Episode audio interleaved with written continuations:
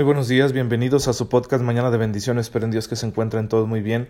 Soy el Padre Raimundo Tristán y les envío un cordial saludo en este sábado, en el que la Iglesia nos invita a recordar con cariño, con devoción, a la Santísima Virgen María, Madre de Jesús y Madre nuestra.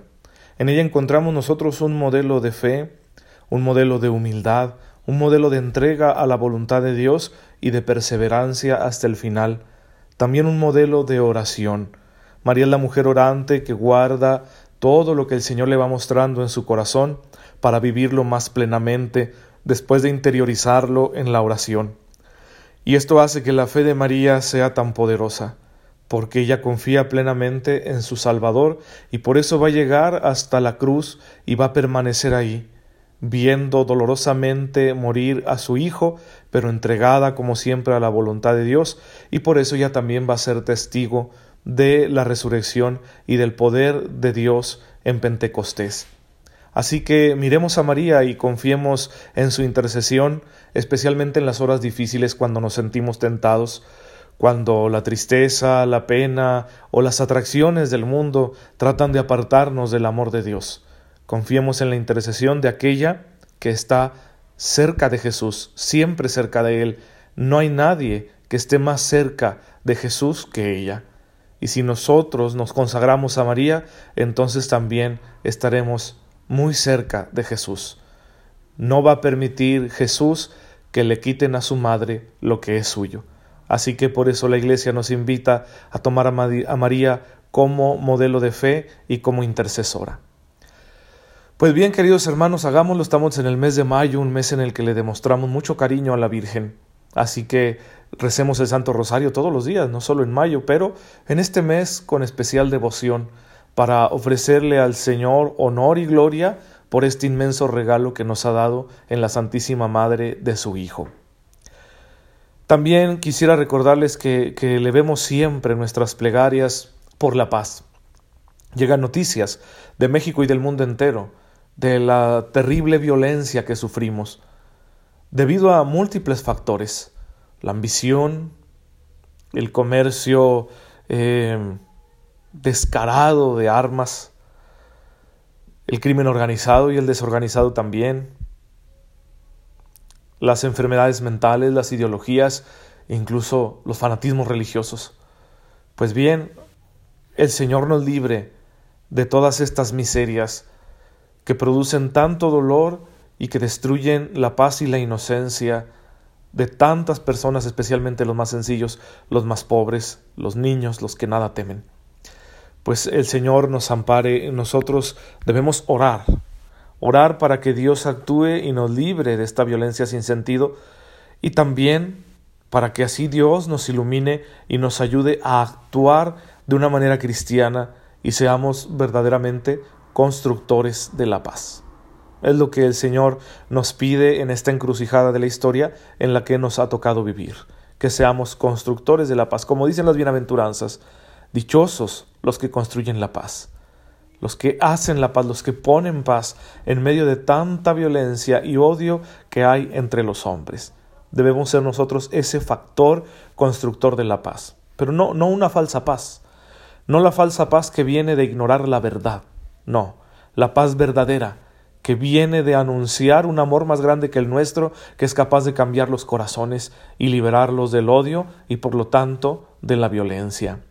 Tenemos entonces un deber al respecto, cumplámoslo con fidelidad. Bien, pues vamos a nuestra catequesis acerca de la Eucaristía, que es de lo que vamos a estar hablando en todos estos uh, episodios. Es un, es un misterio de fe muy importante para nosotros, para nuestra vida. El Señor anunció la Eucaristía durante su vida pública. En la sinagoga de Cafarnaum, ante quienes lo habían seguido, después de ser testigos de la multiplicación de los panes. Ese momento milagroso en el que Él sació a una multitud. Entonces la gente lo sigue por ese milagro y San Juan en su Evangelio, en el capítulo sexto, recoge tanto el milagro como el discurso que viene después. Jesús aprovechó aquel signo para revelar su identidad y su misión y para prometer la Eucaristía. En verdad, en verdad les digo, que Moisés no les dio el pan del cielo. Es mi Padre el que les da el verdadero pan del cielo, porque el pan de Dios es el que ha bajado del cielo y da la vida al mundo. Señor, danos siempre de este pan, le dijeron ellos. Jesús les respondió, Yo soy el pan de vida. Más adelante dice Jesús, Yo soy el pan vivo que ha bajado del cielo. Si alguno come este pan, vivirá eternamente. Y el pan que yo daré es mi carne para la vida del mundo. El que come mi carne y bebe mi sangre tiene vida eterna, y yo le resucitaré en el último día, porque mi carne es verdadera comida y mi sangre es verdadera bebida. El que come mi carne y bebe mi sangre permanece en mí y yo en él, igual que el Padre que me envió vive y yo vivo por el Padre, así aquel que me come vivirá por mí. Podemos leer todo el capítulo del sexto del Evangelio de San Juan y encontraremos este discurso y podemos meditarlo y sacarle todo el provecho.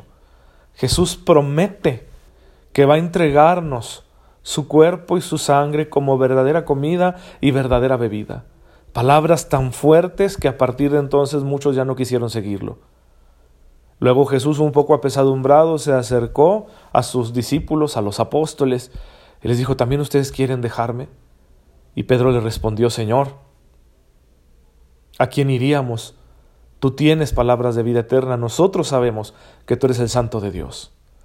Esas palabras de Pedro quieren decir, bueno Señor, no alcanzamos a comprender todo lo que nos enseñas, pero confiamos en ti. Confiamos en ti porque ningún otro ha venido del Padre. Entonces esta misma confianza debemos tener nosotros. Es la invitación que nos hace la palabra de Dios. Confiar en esta verdad que Jesús ha querido transmitirnos para nuestra salvación Confiar en ella aunque sea un misterio tan grande que no podamos abarcarlo completamente con nuestra mente. Creamos en la promesa de Jesús de que Él quiso hacerse nuestro alimento de esta manera tan especial, tan misteriosa, para que nosotros podamos vivir en Él, podamos tener vida eterna, una vida distinta. La vida que el Padre da a su Hijo, esa misma vida la podemos tener nosotros si comemos la carne de Cristo, si bebemos la sangre de Cristo. Esta promesa Jesús la hace efectiva. En la última cena, ahí instituyó este sacramento. Mateo 26 del 17 al 30, Marcos 14 del 12 al 26, Lucas 22 del 7 al 20 nos recuerdan la institución de la Eucaristía en este momento de la última cena. Y lo mismo San Pablo en la primera carta a los Corintios capítulo 11 versículos del 23 al 26. Todos estos relatos bíblicos nos han transmitido el relato de la institución de la Eucaristía. Hay una síntesis que nos ofrece el Catecismo de la Iglesia Católica en el número 1339. Vamos a leerla. Llegado el día de los ácimos en el que se había de inmolar el Cordero de Pascua, Jesús envió a Pedro y a Juan diciendo, Vayan y prepárenos la Pascua para que la comamos. Fueron y prepararon la Pascua. Llegada la hora se puso a la mesa con los apóstoles y les dijo, Con ansia he deseado comer esta Pascua con ustedes antes de padecer, porque les digo que ya no la comeré más hasta que haya su cumplimiento en el reino de Dios. Y tomó pan, dio gracias, lo partió y se lo dio diciendo, Esto es mi cuerpo, que va a ser entregado por ustedes. Hagan esto en conmemoración mía, como memorial mío. De igual modo, después de cenar el cáliz, diciendo, Este cáliz es la nueva alianza en mi sangre, que va a ser derramada por ustedes. Jesús celebró pues la última cena en el contexto de la Pascua judía, pero la cena del Señor posee una novedad absoluta. En el centro no se encuentra ya el Cordero de la antigua Pascua, sino Cristo mismo. Cristo es el nuevo Cordero, su cuerpo entregado y ofrecido en sacrificio al Padre. Cristo es ahora el Cordero que se inmola para el perdón de los pecados. Esta es la novedad que sucede en la última cena.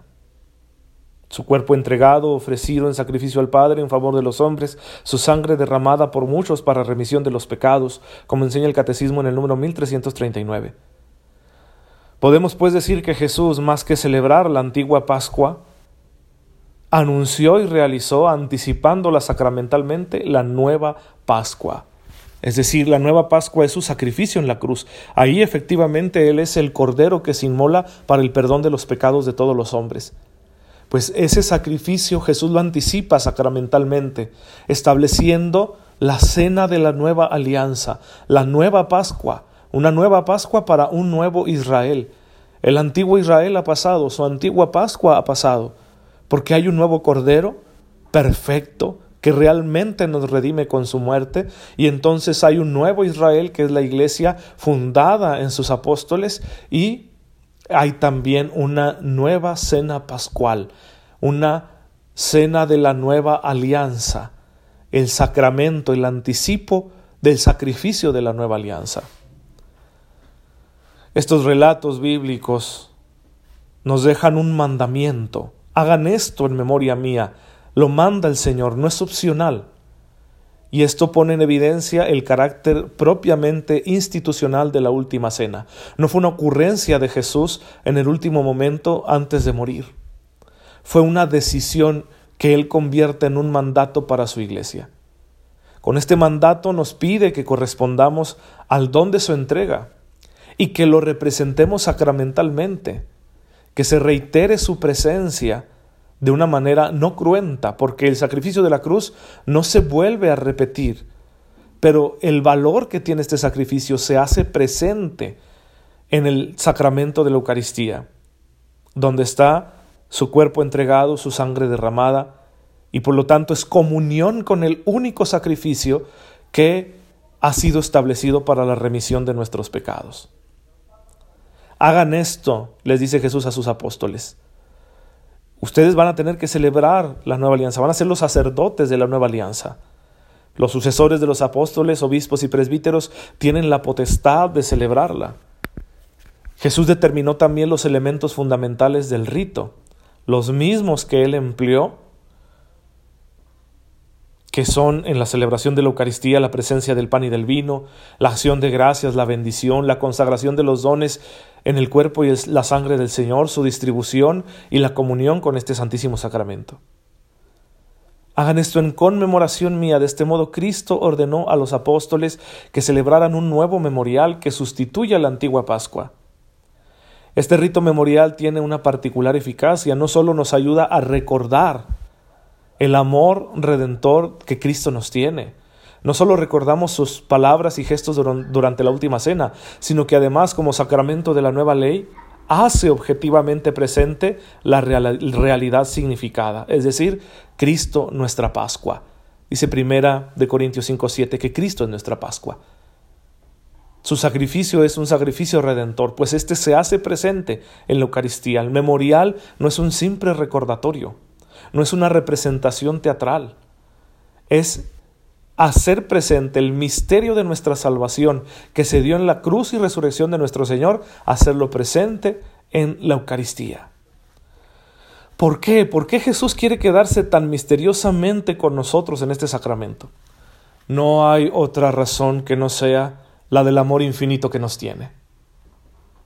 Si vamos al Evangelio de San Juan, en la última cena Jesús hace esta larga plegaria que la iglesia llama la plegaria sacerdotal, porque ahí Jesús intercede por toda la humanidad ante el Padre, pidiendo los dones más grandes para la humanidad. Qué amor tan grande nos tiene que se quiere quedar con nosotros y quiere que estemos unidos íntimamente a Él de una manera corporal. Porque al comer las especies eucarísticas lo estamos comiendo a Él. Pero hay que pensarlo bien. No me como sus células epiteliales, no me como sus glóbulos rojos. Estoy comiéndome el cuerpo glorificado de Jesucristo nuestro Señor, el que venció a la muerte y que no tiene las limitaciones que tiene un cuerpo mortal, corruptible.